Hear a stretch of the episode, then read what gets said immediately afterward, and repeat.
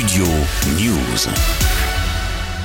Premier déplacement du président de la République au contact des travailleurs depuis le lancement de la réforme des retraites. Emmanuel Macron s'est rendu au marché de Ringis ce mardi très tôt le matin à 5h30.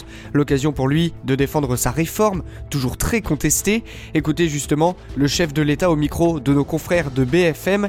Il insiste sur l'importance de la valeur travail. Je pense que tout le monde a du bon sens dans notre pays. Dans l'ensemble, les gens savent que oui, il faut travailler euh, un peu plus longtemps, en moyenne tous, parce que sinon on ne pourra pas bien financer nos retraites. Cette réforme, elle permet de créer plus de richesses pour le pays parce qu'on va avoir plus d'heures travaillées.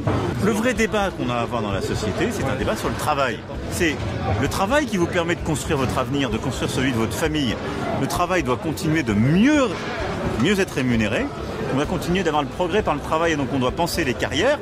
Et on doit aussi adapter les carrières parce que c'est vrai que quand on travaille de nuit en portant des charges, à partir d'un certain âge, il faut que la carrière puisse évoluer, il faut qu'on puisse travailler moins longtemps, qu'on puisse se reconvertir et que ce soit pris en compte dans la retraite. Depuis le lancement de la réforme des retraites, le chef de l'État s'était mis en retrait, hormis quelques déplacements à l'étranger. Cette visite au marché de Rungis était donc attendue, accompagnée du ministre de l'Agriculture Marc Fesneau et de la ministre déléguée au PME Olivia Grégoire. Emmanuel Macron a été interpellé à plusieurs reprises.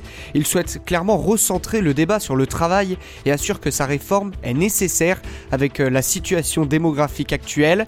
Concernant l'inflation, le président reconnaît que la situation économique est difficile depuis le début de la guerre en Ukraine, mais assure que le pic sera atteint durant ce semestre.